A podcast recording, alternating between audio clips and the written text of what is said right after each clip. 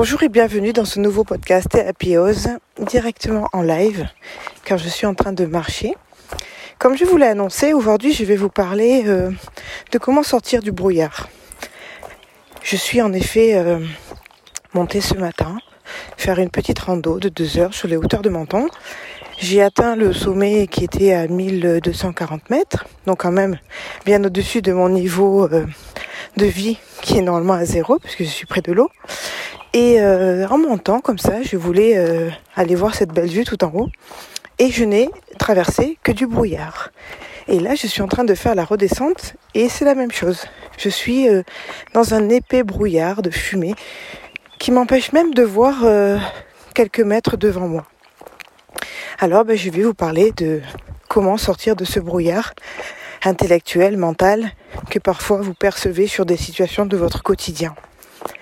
C'est important de comprendre que cette fumée, tout ce qui est là, qui vous empêche d'avoir une vision claire, on pourrait appeler ça aussi de la clairvoyance, eh bien vous empêche euh, tout simplement de vous libérer de quelque chose.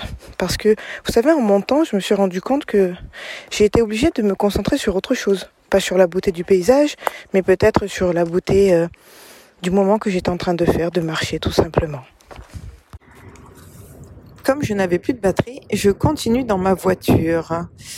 Alors je vais vous parler donc de ce brouillard dans ces pensées, dans ce mental qui fait que, eh bien, on est euh,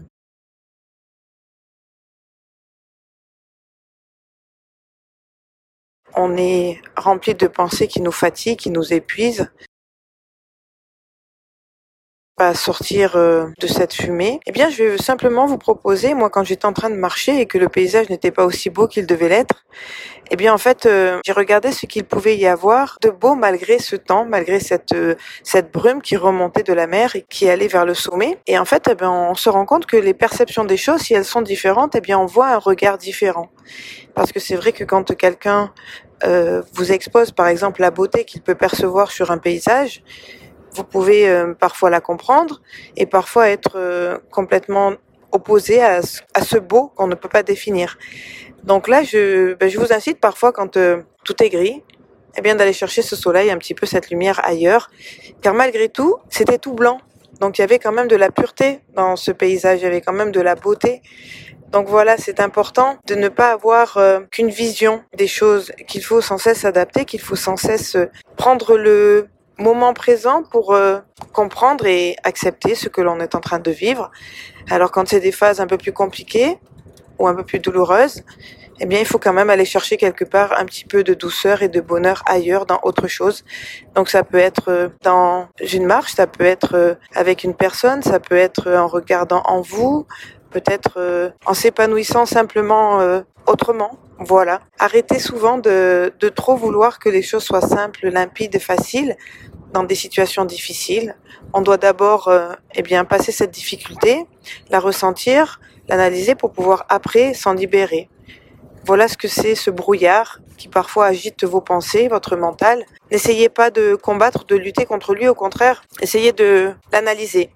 Pourquoi aujourd'hui j'ai ces pensées Pourquoi depuis quelque temps je suis pas bien Pourquoi euh, j'ai du mal à me projeter, à voir un petit peu euh, le bout du tunnel et, et avancer et en répondant à ces questions, ben, vous allez trouver des, des réponses qui vont, eh bien, tout simplement vous apporter des éclaircies, vous apporter un peu plus de soleil. Derrière chaque nuage, derrière chaque tempête, derrière chaque grisaille, il y a toujours euh, le renouveau.